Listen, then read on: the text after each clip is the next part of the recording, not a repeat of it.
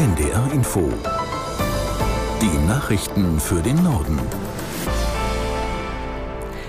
Um 10.29 Uhr mit Claudia Drews. Nach Berichten über eine Verwicklung von UN-Mitarbeitern in den Hamas-Angriff auf Israel fordert das Auswärtige Amt Aufklärung.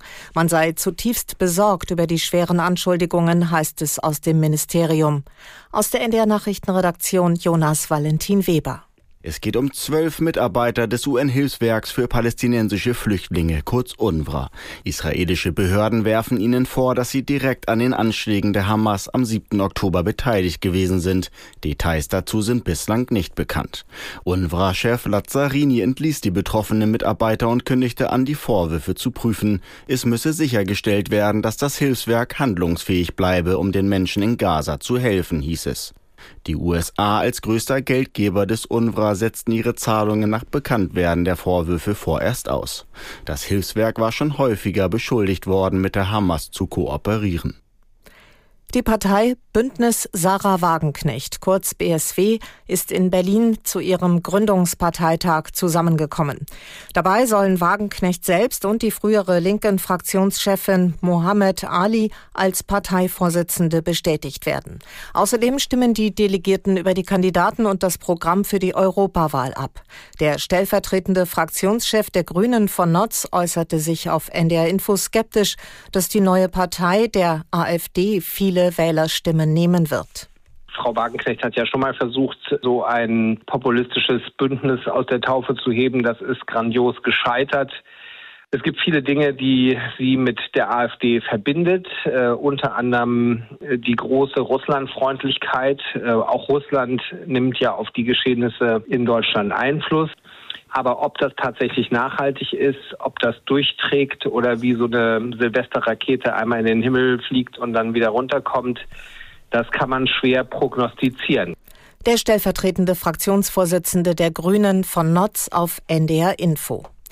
Zum Holocaust-Gedenktag hat Bundeskanzler Scholz alle Bürgerinnen und Bürger dazu aufgerufen, die Demokratie zu verteidigen. Er erinnerte daran, dass heute vor 79 Jahren die Überlebenden im Vernichtungslager Auschwitz befreit wurden. Aus der Nachrichtenredaktion Franziska Amler. Am 27. Januar gedenken wir der Millionen Opfer des Nationalsozialismus, sagte Scholz in seinem wöchentlichen Videopodcast. Und er betonte die Verantwortung für das von Deutschen begangene Menschheitsverbrechen. Auf dem zentralen Bekenntnis Nie wieder gründe sich die deutsche Demokratie. Scholz versicherte, dass der Staat jede Form von Antisemitismus, Terrorpropaganda und Menschenfeindlichkeit bekämpfe. Es dürfe nie wieder Ausgrenzung und Entrechtung, nie wieder Rassenideologie und Entmenschlichung, nie wieder Diktatur geben. 50 große deutsche Unternehmen fordern von der Politik mehr Einsatz für Demokratie und Klimaschutz. Die Firmen appellieren an Regierung und Opposition, den Umbau der Wirtschaft entschlossen voranzutreiben. Aus Berlin Jan Zimmermann. Weder die Regierung noch die Opposition schaffe es, die Chancen der Transformation wie Wettbewerbsfähigkeit, gute Arbeitsplätze und Wohlstand der Bevölkerung zu vermitteln. Dazu kämen Versäumnisse in der Wirtschafts-, Energie- und Umweltpolitik.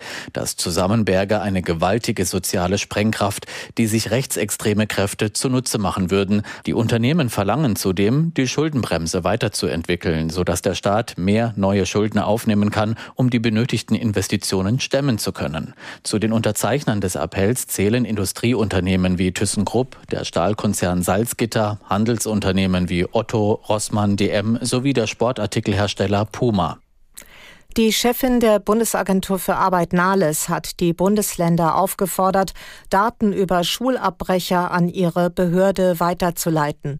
Trotz einer gesetzlichen Grundlage erhalte die Bundesagentur für Arbeit Inf Informationen über alle, die die Schule ohne Abschluss verlassen, derzeit nur aus Hamburg, Bremen und Bayern, sagte Nahles dem Redaktionsnetzwerk Deutschland.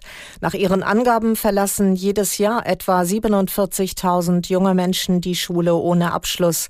Nahles sprach sich auch für regelmäßige Berufspraktika in allen Schulformen und eine Berufsorientierung möglichst schon in der fünften Klasse aus. In Frankreich gelten neue Regeln zur Einwanderung. Präsident Macron setzte das entsprechende Gesetz mit seiner Unterschrift in Kraft. Es war erst im Dezember nach massiven Zugeständnissen an die konservative und rechte Opposition verabschiedet worden. Der französische Verfassungsrat kippte daraufhin allerdings mehrere vorgesehene Verschärfungen, darunter eine Regelung, nach der es Nicht-EU-Bürgern erst nach fünf Jahren erlaubt werden sollte, bestimmte Sozialleistungen zu beantragen. Die Pläne hatten auch innerhalb der Macron-Regierung für Spannungen gesorgt. Und das waren die Nachrichten.